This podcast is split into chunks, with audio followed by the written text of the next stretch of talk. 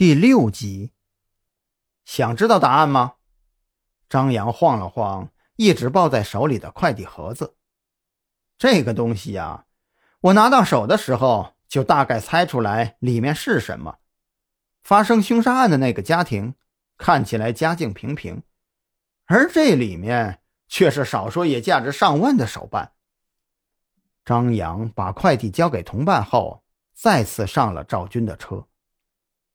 赵军想了一下，才点头说道：“嗯，这个理由成立。那个孩子不是在家里备受宠溺，就是有偷盗的习惯。这样的人呐，最容易对自己的父母做出冲动的事情。”我的问题你还没有回答呢，张扬不满的问道。“等到了地方啊，你自然就明白了。”当然，你要中途下车呢，我也不会拦着。赵军一副看透了张扬的样子，一直将车开到了临海市的郊外。这附近人迹罕至，除了中间的公路，两边被人种满了各种树木，以松柏居多。按照赵军的说法，这附近几十亩地都被一个叫韩大的人给承包了下来。做些园艺的买卖，里面品相好，能用来镇宅的松柏，一株的价钱都可能卖得上几万，甚至几十万。而赵军所指的特侦局，就在这片园林西面靠中间的位置，好像硬生生的插进去了一样。张扬远远的就看到了这个独立的小院占地倒也不小。里面大概能放下一个足球场，院子周围有着将近三米高的围墙，入口只有一个。赵军将车开到门口以后，张扬才看到里面的景象。院子里只有南面有一排二层小楼，旁边还有三栋相对独立起来的房子，建筑格调不高，倒也应景。门口有个传达室。赵军的车刚停下，一个身姿挺拔的老人就从里面走了出来。这老人手里拿着一把蒲扇，看了一眼赵军的车，就将铁门打开，挥挥手示意赵军进来。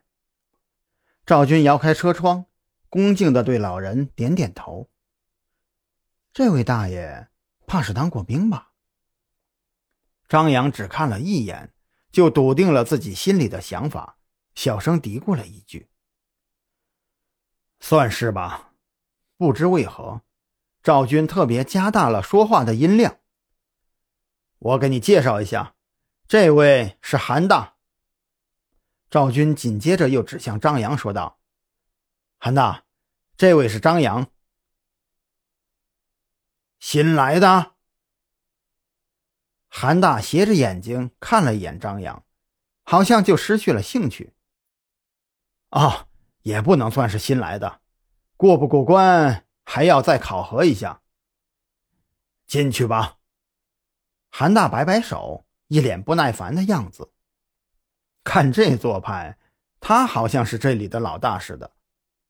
不过赵军显然不怎么在意，淡笑着就将车开了进去。